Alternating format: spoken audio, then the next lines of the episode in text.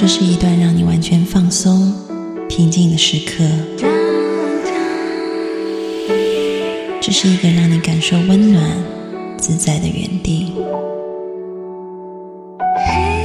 在当下，在这里，你可以真诚的面对自己。我是你的心灵守护者，我是安安老师。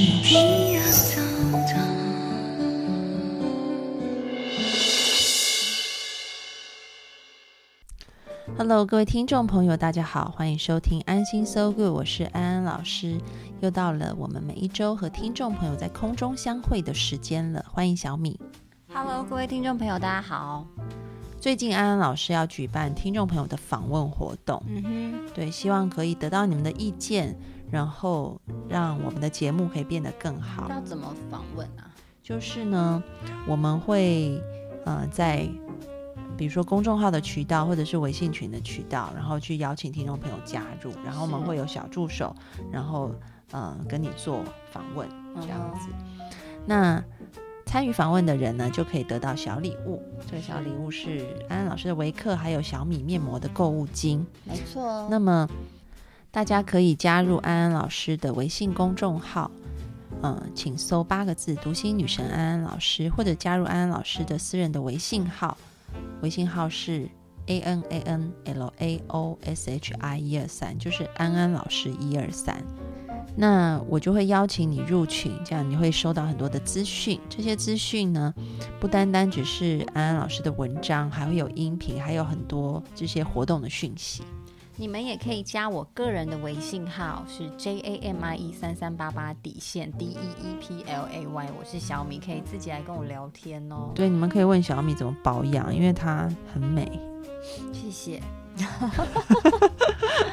好，我们今天又要延续上一周的主题，我们这最近都要讲一些孩子的话题。嗯哼，我觉得很奇怪哦，就是我自从我妹生小孩以后，我就一直。被邀约演讲讲小孩的东西，我觉得是年龄段的问题，就是差不多这个年纪，大部分的人都在处于这个小孩子跟小孩子相处的阶段啊，所以这方面的议题也会特别的多。没有，但是永远都有人处在跟小孩相处的阶段啊。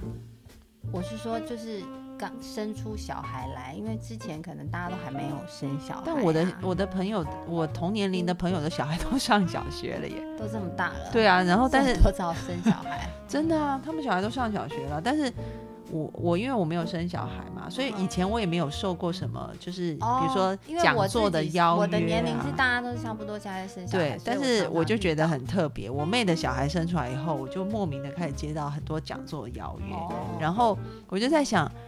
这个老天的安排真的是很巧妙，因为以前我可能没有带孩子的经验，但是后来我妹的小孩生出来以后，我有了带孩子的经验，我也从当中真的体会到以前在书上念的很多东西，原来是这个样子啊！哦对，所以我就觉得非常，生命好像总是会在需要的时候，然后就会有一些、有一些、有一些合适。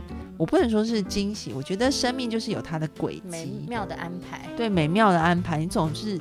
所以你就不要着急，顺势而为，就是会有这些事情出现。好，那最近呢，我就被邀请要讲，就是新手父母要怎么样好好照顾自己这件事。不是照顾小孩，是照顾自己啊。因为照顾小孩有太多的育儿书在讲怎么照顾小孩。我昨天还跟我朋友出去，然后他跟我说，他朋友就是有得产后忧郁症。嗯。因为她就是嫁到澳洲去，然后生了小孩以后，妈妈她没有当地的签证，所以她只能待一下就走了，所以她就一个人在那边顾小孩。什么意思？她没有签证？就她嫁给外国人，但是她她这边她娘家台湾人，她去不能待太久，因为她没有在那边工作，所以她就一个人，她就是只能去看她，但是有时间限制，她就要回来。然后他就只能一个人在那边，就是孤立无援的照顾孩子，嗯，然后就非常崩溃，后来就得了产后忧郁症，很严重，后来就回到台湾治疗。我我的我的 case 是相反呢，我有一个很好的朋友，嗯，然后他妈妈去，她在美国嘛，她嫁给美国人，嗯，然后在美国生小孩，然后他妈妈就去照顾他，然后照顾两周，他说我产后忧郁症了，你回台湾，然后然后他妈妈就回台湾，他就好了。哦，他不一样，他很需要他妈妈照顾，他妈妈走他就忧郁症。每个家庭状况不一样。你说你也会，因为妈妈去没有，因为每个妈妈个性不一样，有些妈妈她本身就是比较，他说他妈妈就一直念，一直念，一直念，对，然后他就说他快要崩溃。有些妈妈就是。变成婆婆状，这让人家压力很大，所以就是看呐。我同学就说：“哦，我妈一走我就好了。”嗯哼，对，所以还是要针对每个，因为有些妈妈的个性是比较，就是比较，就是很很冷静，然后比较能够体贴，不太碎念的那一种。对啊，这是看人，所以其实产后忧郁症好像比例很高嘛，就是获得产后忧郁症的人好像是蛮多的。我们今天的议题倒不是围绕产后忧郁症，而是因为是父母两方，所以我觉得，嗯，我想讲一讲，就是怎么样可以正念当父母，怎么照顾自己。因为其实当父母真的是新手爸妈，真的是还蛮慌乱跟很忙碌的状态。有时候你不要看这小小的东西啊，它基本上就占据你绝大部分的时间了。对啊，因为他不会说话，所以当一旦有什么状况，你可能要试一百种方法才找到结果，所以就是会很占时间。因为如果他会讲话，就是说妈妈，我现在是肚子饿，那你就喂他吃饭。但他不会说话，所以就是一直试，一直试，试到 OK 为止。然后他给你只能一直观察他的反应，但你真的到底发生什么状态，你真的也不知道，所以就会很长、很慌乱，而且很占时间，因为他是。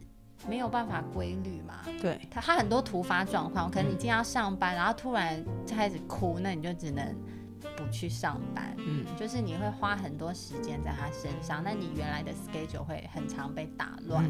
对，然后很多父母都很慌乱。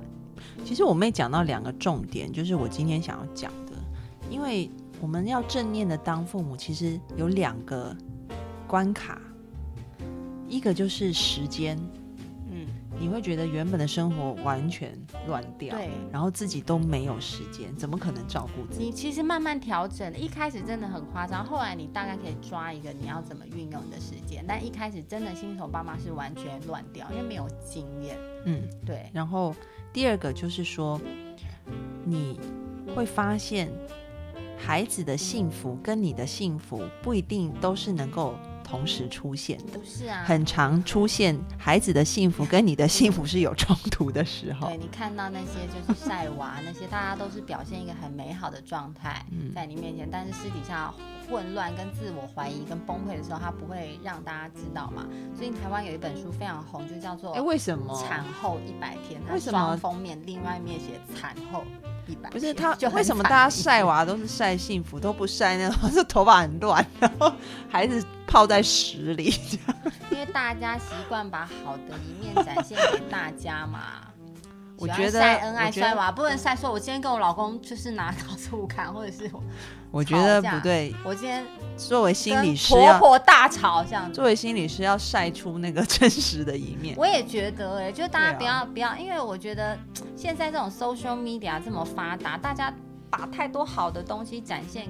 在外面了，所以很多时候我们看的根本就不是真相。嗯，你很常怀疑说，哎，别人为什么那么幸福，我会那么惨？No，他也是蛮惨，只是他把好的一面展现给你而已，就这样而已。对啊，网络上不是有很多说那个好漂亮的照片背后是怎么拍出来的？然后你就可以看到那种很美的早餐旁边乱七八糟，对呀的那个锅碗瓢盆都没有去收。因为这是人人说服自己的方式。譬如说我好不容易生了一个小。小孩，然后我当然是要把美好一面展现给大家，要不然有些人会觉得很丢脸啊。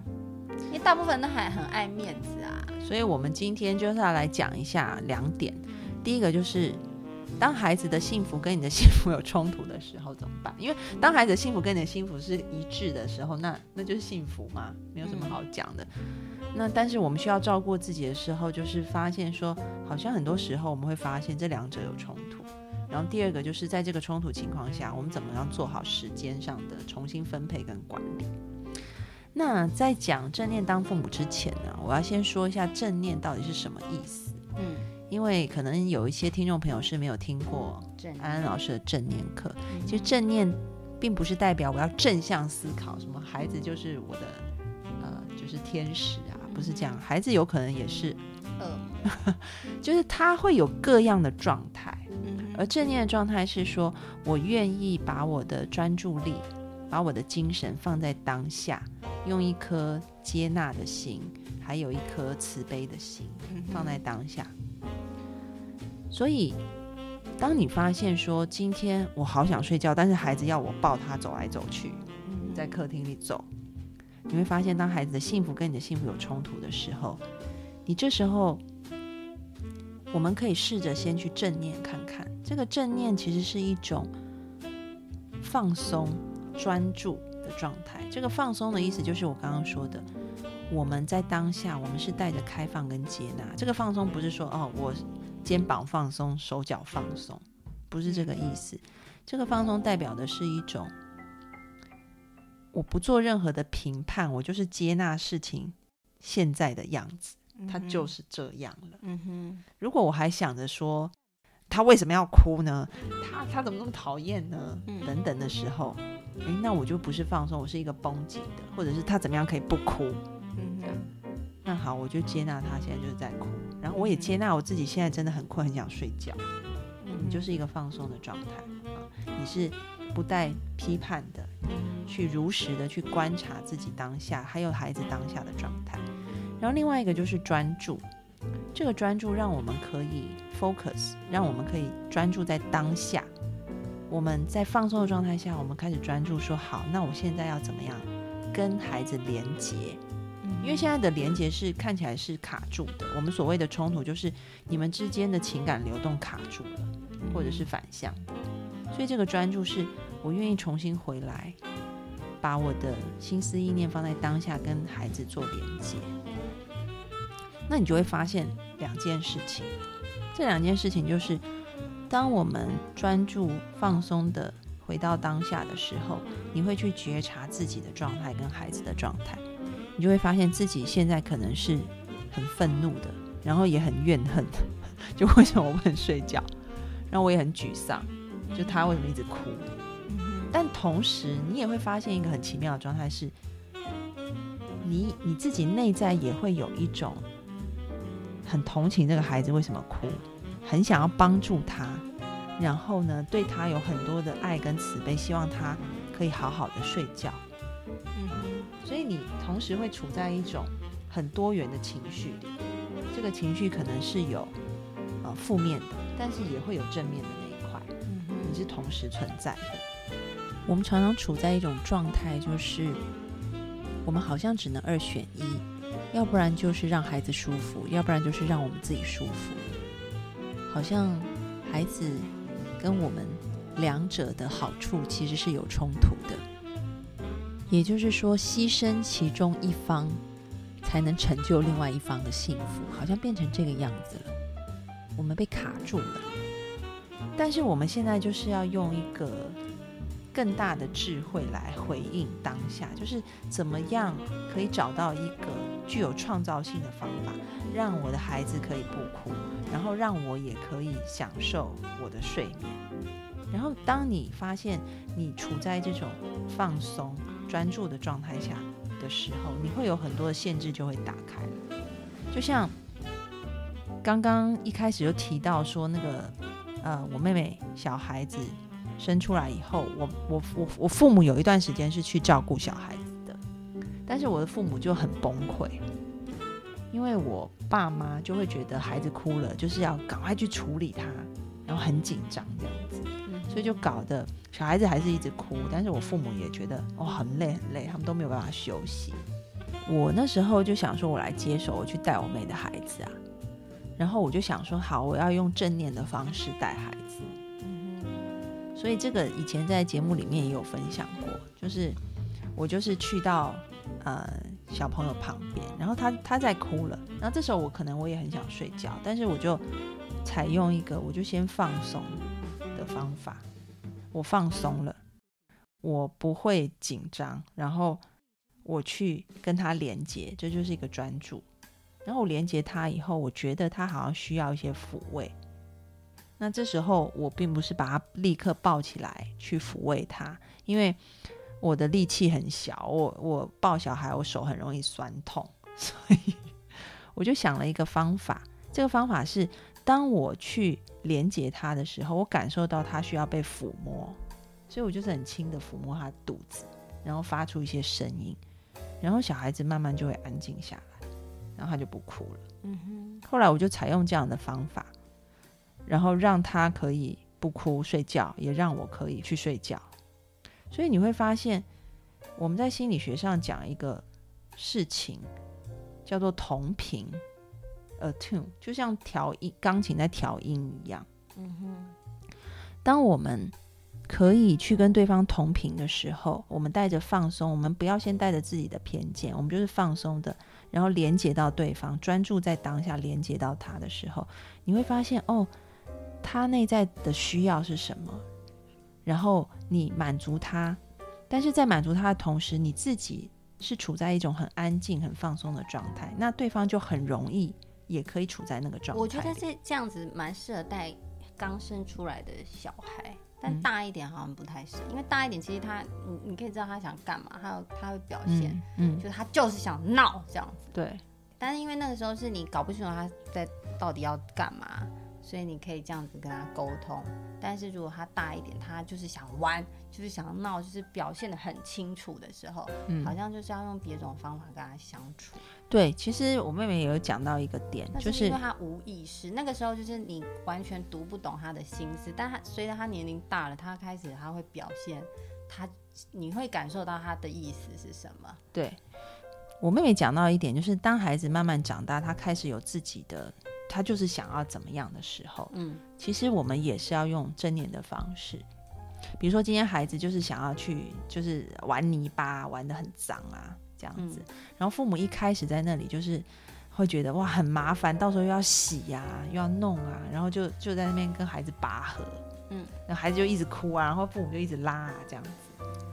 那教正念的那个导师他就分享说，他其实就是跑过去，他就是。站在那边看着那个孩子，嗯，然后也是，你不要想着就是我先不要让他去玩泥巴，因为你就带着一个阻抗的能量了，你就是带着放松能量，OK，他想玩泥巴也可以这样，好，然后过去以后就这样跟他连接，就看着他，先跟他同频，嗯，然后你体会到他真的很想玩泥巴，嗯，然后呢，他就说他就让他玩，但是呢。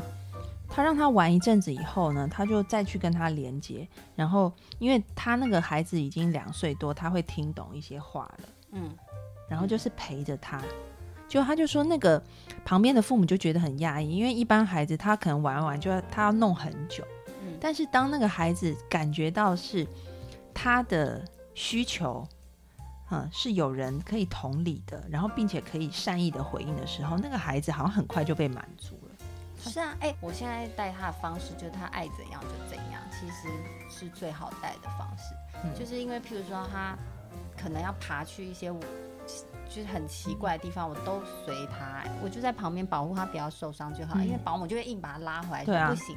我老公也是，但我就说你们不要管他爱干嘛就干嘛。我他每次跟我就是他爱干嘛就爱嘛，他要爬多高就爬多，他要多危险都可以，只是我就是你觉得保护保护他就好了。嗯。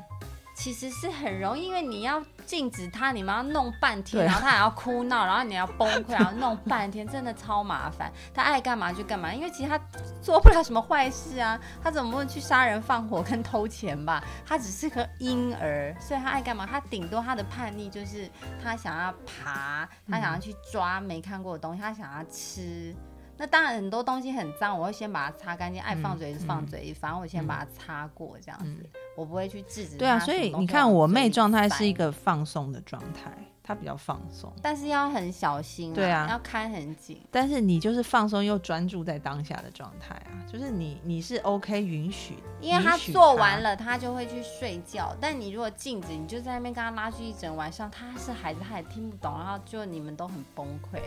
对，你就是不准他爬到那那，譬如说他很喜欢扶着桌子站起来走，那可能保姆跟我先生觉得很危险，嗯，对，怎么可以这样？他摔了怎么办？这样，但我就是管他，我趁他们不在我都是让他扶，就让他走，嗯，对。当然，真的有时候就摔了，就不要跟他们说就好了，就给他带护具。因为其实讲真的，你好好顾，不会发生什么严重灾害，顶多就是痛而已。痛，我跟你讲一件很奇妙，他们摔都不会哭。其实小孩他们不会痛的感觉，对啊。有时候我都吓到他，然后他这样看我，他好像不会痛哎。啊，他们好像不会痛哎，他们好像觉得。他们啊，充满好奇，他什么事情都想要看，都想要摸，都想要放在嘴里。嗯，但是你去制止他，他就会很生气。对，所以其实重点就在于说，孩子是需要有人用同理心接受他这样做。OK，可以放松啊，我放松了，我接受你可以这样做。但是他孩子还是需要被回应，这个回应就是你，你是去保护他的。对，你知道我发现为什么保姆不让他做这件？因为他懒得去像我这么顾他，因为很累，你知道吗？因为他爱玩就让他玩，他爱爬就让他爬，但是我就一直跟着他。但保姆可能希望他在一个安全的地方，然后他就可以划手机啊，或看电视或干嘛，对，比较方。那他爸爸可能也觉得这样很花心力，我就是要看 YouTube，所以你就给我在安全地方待着。像刚刚的父母，他就是懒得帮他洗泥巴。所以他不想去，他不准他去，原因就是因为他懒得帮他洗。但是他这样拉锯可能花更多时间。对你不如就你去玩吧，然后等下帮他洗个澡，就是这样，就吃饭了，就算了呗。所以我觉得我是觉得你要接纳，你现在是一个父母，很多责任你都要负。他就是会弄脏，你就是要去洗泥巴，你就这样让他去，然后你就洗，就相安无事。这样，那你为了不让他洗，你把你在那边跟他抗衡了一个小时，他又哭又闹，又不吃饭，又摔东西，然后你生气这样子，到底其实讲真的，其实是二者比较轻松哎，就他去玩完了，你帮他洗个澡，就可能半个小时就可以解决一件事。哎，我觉得你虽然就是你是我妹妹，然后你是不是你也蛮正念的？我觉得很好哎，不是因为我这个人很实际，我会去算哪一个比较。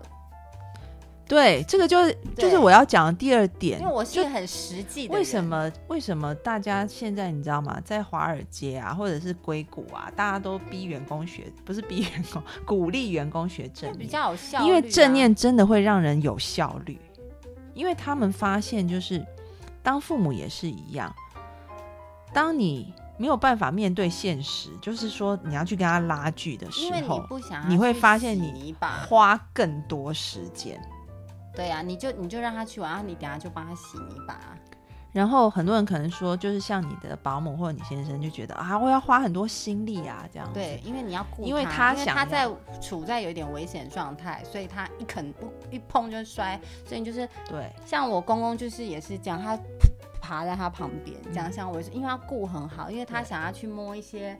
他没看过东西，然后吃吃看，所以我要先擦好什么的，就是让他去探索。但这其实蛮麻烦的。但是其实你会发现呢，当你一心多用，比如说你老公想要一面拉他一面划手机，其实他什么事都没做好，小孩也没玩好，然后他事情也就是保姆什么可能事情也没做好。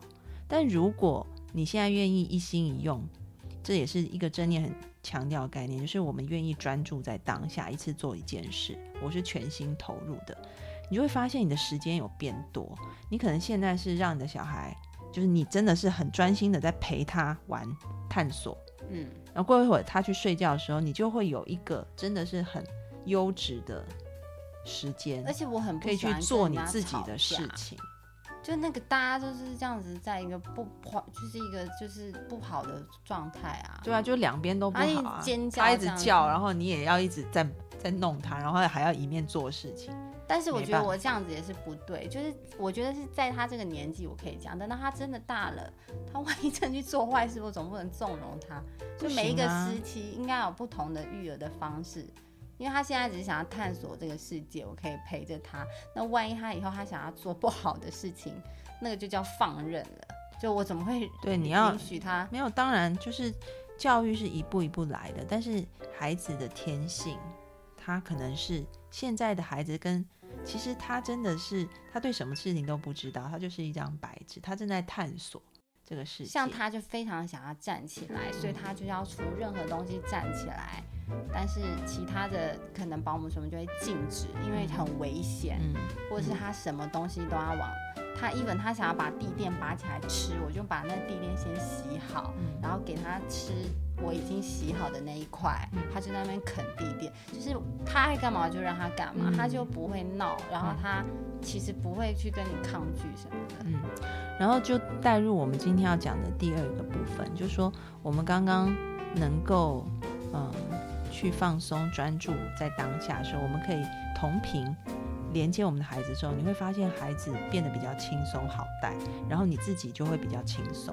那第二点是在像我妹妹刚刚分享的，就是说在时间管理上面，如果你可以一次专注的做一件事情，比如说像我们刚刚说的，你该陪伴孩子的时候，你就是全心的陪伴，那你就会发现其实。并不是说生了孩子以后你都不会有自己的时间，并不是的。当你把它处理好了，你还是会有一些时间是可以留给自己，然后这个时间你就可以去专注做你应该做的事情。很多人都是在拉锯当中，然后做自己的事也没做好，孩子也没弄好。但是如果你像小米一样，他让孩子玩玩，他待会就睡了，诶，那小米就会有一段时间可以专心的做自己要做的事情。你就会发现，当父母其实帮助你更有效率的去规划你的时间。我觉得很多父母他都会觉得说，好像有了孩子就失去了原来原有的生活。嗯，其实你必须要承认是的，是，但是不需要失去全部。但是如果你为了保留，其实或譬如说你懒得陪小孩玩，那你那么不负责任，你当初就不应该。生这个孩子，做父母本来就要负责，这是你自己选的。所以第一个，你先接纳，对你就是回不去了。你现在就是不自由，你要不自由到他长大成人为止。你先接纳这状态，对，没错。你再也无法睡到自然醒。你先接纳，不能每天都在那个很不爽的状态，说我就是现在都没有这样。对，接纳，这是你自己选的，亲爱的，你没有人 在你脖子上选这种事。你先接纳他，然后让这种状态。你先接纳以后，我们把它在这个框框里面变成最好的状态。对，对。譬如说，我现在知道我每天都没有办法有自己的时间了，那我要怎样有一点点时间就好呢？这样，你不要去奢求，我想像以前一样自在，这就没可能。你不可以，不可以去想那些没可能发生的事。那你就好好的安排你的时间。譬如说，我就发现我百分之百专心陪他玩以后，他可以比较早睡觉。那我就是花两个小时很认真的陪他玩，让他睡，我就有自己的时间做自己的事。嗯，对，是不是很辛苦？当然是，但是你必须要面对现实，就是这样子。每个爸妈都是这样子。既然你要当人家父母，就是这样子，就没有什么好抱怨的，也没有什么好心情不好的。对啊，对，而且这个其实它是一个善的循环。这个善的循环就是我们刚刚不是说。你会发现，说当孩子的幸福跟你的幸福有冲突的时候，你就很愤怒啊。但是你同时又很同情孩子，你就是在那种天人交战里面。但是呢，如果你发现说我可以觉察，然后我调整我自己，像你刚刚说的，接纳、放松以后，然后我再专心的看我现在可以再做些什么，去把这个框框里面变到最好的时候，你就会发现你的空间变大了，你有那个余裕在那里。然后是可以去享受。其实这是实际生小孩本身就是一件牺牲的事，你必须要面对，你就是要牺牲。如果你不愿意牺牲，我麻烦你们就不要有孩子了。然后在这个余欲当中，但是你可以牺牲不这么多。在这个余欲当中，你就会发现说，好像孩子的幸福跟你的幸福比较可以一致。就比如说，你很专心的陪他玩，那个时刻你也是，你虽然累，但你也是开心的。你不会这边扯来扯去，扯来扯去，就面对现实吧。对，然后之后他睡了，你要去做你自己想做的事情，你也是比较幸福的。嗯哼，所以你就会发现那个冲突就会变少。所以这两件事情扣在一起，就是我们要懂得接纳、放松，然后专注当下，正念的做父母。好，那我们今天节目就告一段落，我们下一集要继续讲，有一些要怎么样。新手父母照顾自己的 do's and don'ts，我们下期见喽，拜拜。拜。